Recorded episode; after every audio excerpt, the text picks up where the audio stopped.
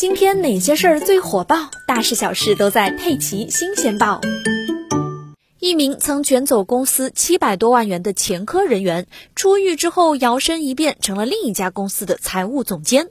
重操旧业的他，卷走公款一千九百多万元。他也成为二十二年来两度被《今日说法》栏目报道的犯罪嫌疑人。二零二零年二月，江苏南京一家公司账上的一千九百多万元公款不翼而飞，公司财务总监索南有重大作案嫌疑。随后，警方查明，这名财务总监索南的身份和学历都是假的。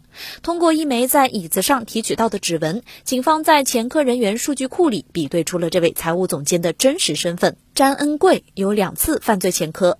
张恩贵在上海打工时，将同事的六十多万元偷走。二零零六年抓获后，被判五年有期徒刑。二零一一年，张恩贵在四川巴中担任一家公司的出纳，卷走公款七百多万元。二零一三年被抓，判处有期徒刑七年。他落网时，今日说法栏目还以“追捕隐形人”为题目报道了案件的始末。那么，一个前科人员是如何让老板和同事都对他深信不疑的呢？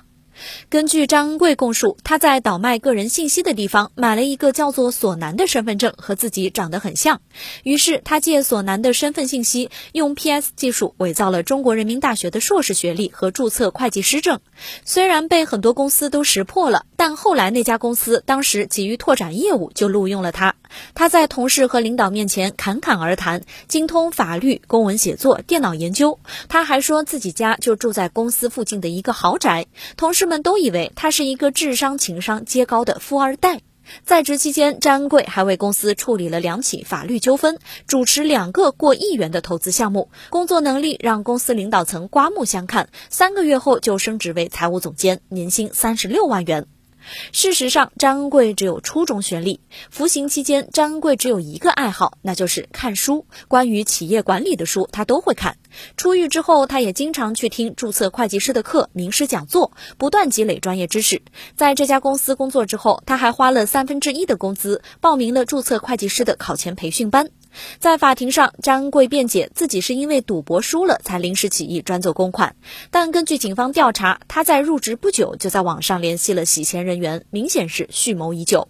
目前，张恩贵因犯盗窃罪被判处有期徒刑十五年，并处罚金八十万元。